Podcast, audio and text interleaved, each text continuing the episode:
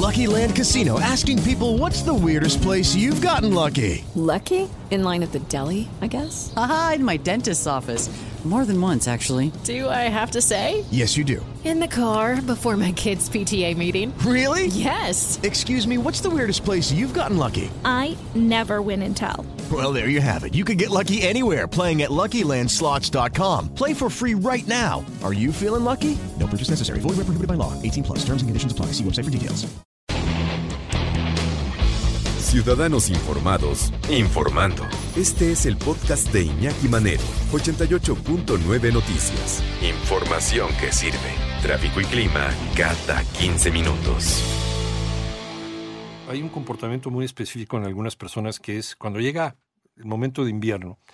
Y a lo mejor es eh, multif- multifactorial, a lo mejor tiene que ver el frío también, las bajas temperaturas, pero también tiene mucho que ver lo emocional, lo que te haya pasado durante el año, eh, un año y una fecha en la que pues la gente se reúne, por lo general gente que a lo mejor no se ven todo el año, y a lo mejor hay gente que falta en esas reuniones, por la razón que tú quieras, por un rompimiento, por una partida física, o a lo mejor es gente que, que ya normalmente, sin mediar nada, no tiene ningún pretexto, no se ha muerto nadie, no ha pasado nada, y se siente mal, ¿no?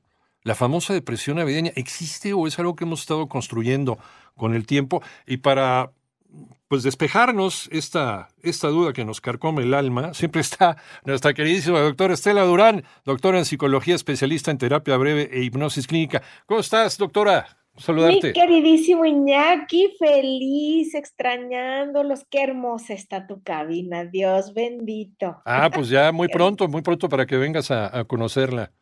Ay, sí, por incorpore. favor, ya me urge. Ya. Oye, ¿existe o nosotros nos la inventamos esta, esta depresión navideña? No, fíjate que sí, sí existe y de hecho te cuento que en estas fechas jamás cierro la clínica y precisamente es porque muchas eh, situaciones de emergencia en relación a la depresión eh, las atendemos justamente en estas fechas. Entonces sí tenemos un incremento muy grande en consultas por tema de depresión. Pero lo dijiste perfecto, Iñaki, es un tema multifactorial. Eh, tiene mucho que ver con el resultado de este año para ti, que casi siempre se hace como el recuento de los daños, como dice Gloria Trevi, ¿no? Eh, haces como, como el balance de, de qué pasó este año, sobre todo la gente que está deprimida, casi siempre si le rascas un poquito, ha tenido algún tipo de pérdida. Como lo dijiste, puede ser por ruptura, puede ser por abandono, puede ser por muerte, puede ser a lo mejor un- un- una pérdida de un trabajo. Eh, y desafortunadamente, bueno, pues en estas épocas, ¿verdad? Ya tenemos dos años eh, padeciendo los efectos Sí. de la pandemia. Mucha gente perdió muchas cosas, muchas personas, estabilidad económica, eh, en fin, entonces tenemos que tratar de hacer conciencia de qué es exactamente lo que me está provocando esta sensación de tristeza profunda que probablemente se pueda convertir en depresión, porque también tendríamos que como diferenciar entre lo que es la tristeza de la depresión. Ok. Ya cuando estamos hablando de depresión ya dejamos de funcionar. Verdaderamente dejamos de eh, disfrutar de lo que antes disfrutábamos. Mm, No nos saca absolutamente nada una sonrisa de lo que antes sí lo hacía. Por Sí. ejemplo, si yo te invito a, a comer al restaurante que más te gusta o la comida que, que más disfrutas y de verdad te da lo mismo. Y al contrario, hasta es la apatía de, ay no, ay no, no, no, no, por favor no me Sí, saques. otra vez. Por- sí, porque me implica arreglarme, porque cuando Sí. una persona está deprimida, ya no se quiere bañar, ya no se quiere arreglar, se descuida por completo. Entonces, por eso es importante poder discernir entre, a ver, estoy pasando por un peri- periodo de tristeza o ya estoy entrando en depresión. Y si ya estoy entrando en depresión, es un foco rojo que tengo que atender, Iñaki. Ujú. Sí, es un, es un caso muy característico, fíjate. Este, yo de niño en la Navidad me daba una tristeza terrible, absoluta. Y eh, no me faltaban mis abuelitos, eh, estaban mi papá y mi mamá, estaban mis hermanos, estaban mis, mis mascotas, ¿no? Estaba todo, todo lo que yo quería, ¿no? Todo mi mundo estaba perfectamente bien en ese entonces. Sin embargo, llegaba el 24, 25 de diciembre y me invadía una tristeza terrible, ¿no?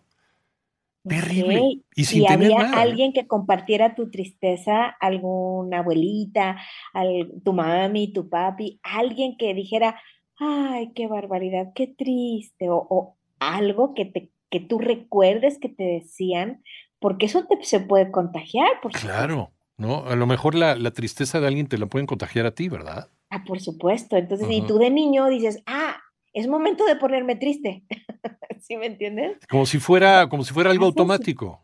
Como un mandato. Como un mandato. Hay mandatos parentales. Ya. eh, entonces, bueno, pues si tú escuchabas de niño a alguien que era importante para ti decir, ay, es que qué triste, ay, es que a mí esta época me da mucha tristeza, en fin, o ay, es que extraño a tal persona o lo que sea, y tú lo absorbes, probablemente hagas la asociación inconsciente de que eh, ya llegó la Navidad, ya llegó el momento de ponerse triste. No, y sobre todo, y cuando vas creciendo, pues algunas personas esto se magnifica porque entonces ya empiezas a tener las responsabilidades de la, de la etapa adulta, ¿no? Ya te toca la responsabilidad de llevar una casa, llevar una familia, de las finanzas, se empieza a complicar la vida y, y- y dices, no, entonces sí, la Navidad tiene que ser triste y conflictiva siempre, ¿no? Además conflictiva, porque pues en tu, con tu familia, con la mía, y si sí. vamos a salir de vacaciones, ¿a dónde? No, bueno, sí es una época compleja. Creo que la más, de, de todo el año, o sea, incluso más que si el Día de la Madre y así, esta época lleva eh, como mucho peso en, en muchas áreas. Eh, como te decía al principio, ¿no? El Sí. recuento de Sí, cómo te fue. Y luego mucha si- situación de demanda, eh, es decir, o sea, la gente te demanda tiempo, eh, los compromisos sociales, y que si la posada, y que si el regalito, y que si el intercambio, y que si ya viene el, el mero, mero día, y que qué vamos a dar de regalo a la tía fulanita, y, y la gente se descapitaliza horrible Sí, cómo no, época. Oye, entonces no llegó el necesariamente. aguinaldo, ya se fue. sí, pues ¿cuál, cuál aguinaldo? Nada más, ni lo vi pasar, fíjate. Oye, eh, entonces no necesariamente tiene que haber una carencia o tiene que haber una pérdida o tiene que haber... eh, es algo que a lo mejor tú aprendiste desde niño dentro del deber ser o, o- o esos siete primeros años de la vida de un ser humano en donde eres una aspiradora. Exactamente. Ujú. Y entonces absorbiste como si fueras una aspiradora o una esponjita, que así tiene que ser. Entonces, si tú detectas, así como, como lo describiste, Sí. perfecto, que todo está bien, que todo está en orden, que todo en mi vida pues está más o menos en equilibrio, que gracias a Dios no he tenido ninguna pérdida, en fin, y de todas maneras me siento triste, pues, pues vamos a ver cómo está hecho ese programa Ujú. porque tenemos que recordar que, que nuestra mente inconsciente ha sido programada. Y ha sido Totalmente. programada desde que llegamos al vientre de nuestra mamita y bueno, se super programa en las primeras etapas de tu vida y luego hay eventos específicos que, que pueden eh, realizar programas incluso ayer, Ujú. antier, ahorita, en este momento. Oye, Eh, entonces lo tenemos que entender para poderlo desafiar y entonces reprogramar. ya nos diagnosticó la doctora Estela Durán. ¿Y cuál es el primer paso? Sí, tienes que analizar cómo está tu vida en este momento y si hay razón o no aparente para tener esta tristeza profunda. Y si no la hay, entonces habrá que buscarla. Porque a veces yo en consulta digo mucho, es que hay muchas cosas que están más allá de lo obvio. Ajá. están en lo más profundo de tu inconsciente. Y si no las detectas, es muy difícil que las puedas tratar, que las puedas desafiar.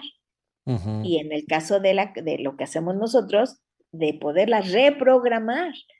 Si no sé de qué se trata, pues ¿cómo le hago? ¿no? Ujú. Oye, y si lo hubiese, vamos, hay gente, hay gente que a pesar de todo esto, a pesar de que a lo mejor pues tuvo ahí una, una cadena de, de pérdidas durante el año, a lo mejor perdió su chamba, a lo mejor pues perdió al a mamá, papá, un abuelito, lo que sea.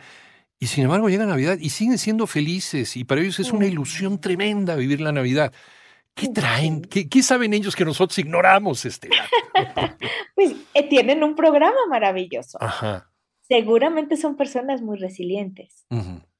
Seguramente son personas muy eh, carismáticas, son personas que, que, dentro de lo malo encuentran lo bueno, ¿verdad? Como, como el chiste ese de, bueno, pues está eh, el niño que, busca por todos lados el regalo y pues resulta que por ahí encuentra una este pupo de, caballo y dice, ay, pues es que ah, por aquí está mi caballo, por aquí está mi caballo, ¿no? Entonces, pues, y otro niño puede decir, pues claro, a mí me llega pura de estas cosas, ¿no? Y eso, ajá, e, eso es programación. Eso es programación. También. Eso es programación. Y hay mucha gente que de verdad tiene una gran habilidad para darle la vuelta a las cosas fuertes, a las, a las tragedias, a las pérdidas. Y dice, no, no, no, es que si yo, si me corrieron de este trabajo es porque seguro, seguro viene el que es bueno. Mi, mi, mi, mi gran salto este, para la humanidad. Así es. Eh, eh, eh, es que me estaba esperando algo mejor, ¿no? Y hay gente que no ha perdido su trabajo y nada más está empezando. Híjole, seguramente si llego a mi trabajo me van a correr, ¿no? Seguramente ya está mi reemplazo, ya me está esperando. O sea, son, son dos polos completamente distintos. Las personas que padecen este tipo de depresión navideña, por la causa que haya sido, dijiste algo muy importante, yo me quedo con eso. a veces, a veces hay que ver las cosas ocultas de las cuales no nos damos cuenta y que pueden salir a lo mejor por la hipnosis, ¿no? ¿Sí? por aquello que está oculto en el inconsciente. Esto quiere decir que estos son tus terrenos, Estela. Esos son mis terrenos, el inconsciente. Lo mío, lo mío es trabajar con lo más profundo de las estructuras mentales, en donde casi siempre ahí vas a encontrar muchas, pero muchas respuestas. Eh, por eso decía yo que mm, la gran mayoría de las personas se van por la superficie y hay cosas que van mucho más allá de lo obvio.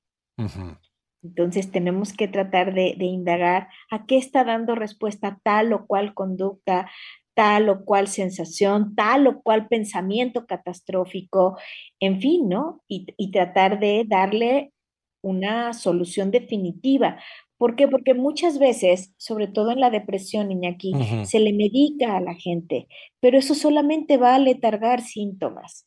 Eso no va a resolver lo que realmente está sucediendo en lo más profundo de la mente inconsciente de esa persona. Entonces, sí, la hipnosis, la verdad es que hace un trabajo muy rápido, hace un trabajo muy eficiente y la gente de verdad se sorprende. Ahorita que decías abracadabra, pues a veces la gente dice que con hipnosis, oye, es que esto parece magia.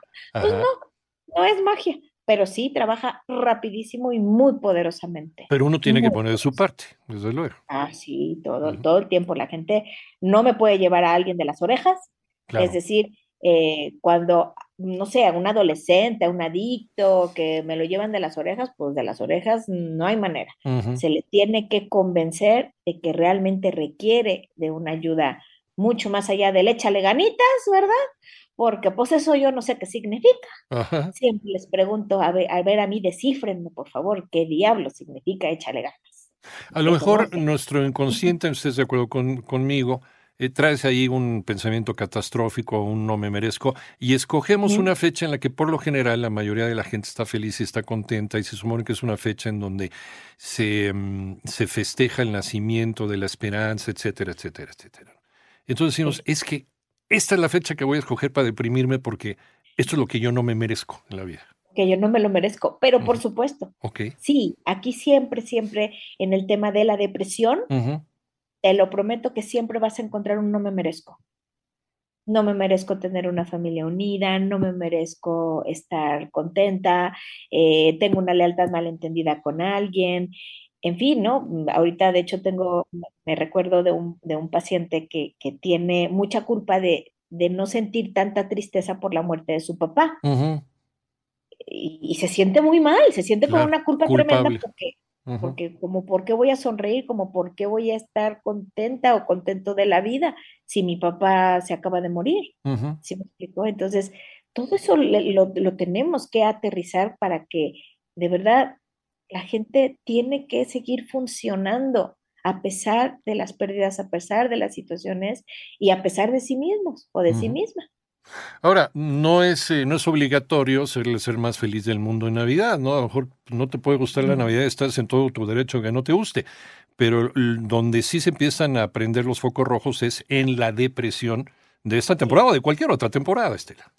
Así es, sí, por eso de verdad es, es, importante que la gente, si se está identificando con un tema de depresión, no de tristeza, en donde ya estás dejando de funcionar, en donde ya te cuesta trabajo respirar prácticamente, te cuesta trabajo levantarte, perdiste absolutamente toda la motivación, no hay nada que te guste, nada que te haga sonreír, por favor, atiéndete. O si tú eres el familiar de alguien que ya estás detectando que perdió toda, todo el gusto por vivir, por, por, hacer, por trabajar, por divertirse, eh, que, que, los lleven de la mano a recibir una, una ayuda profesional. Y cada que tengo la oportunidad, Iñaki, digo, con todo el respeto de los coaches, hay temas que no pueden ser tratados con los coaches.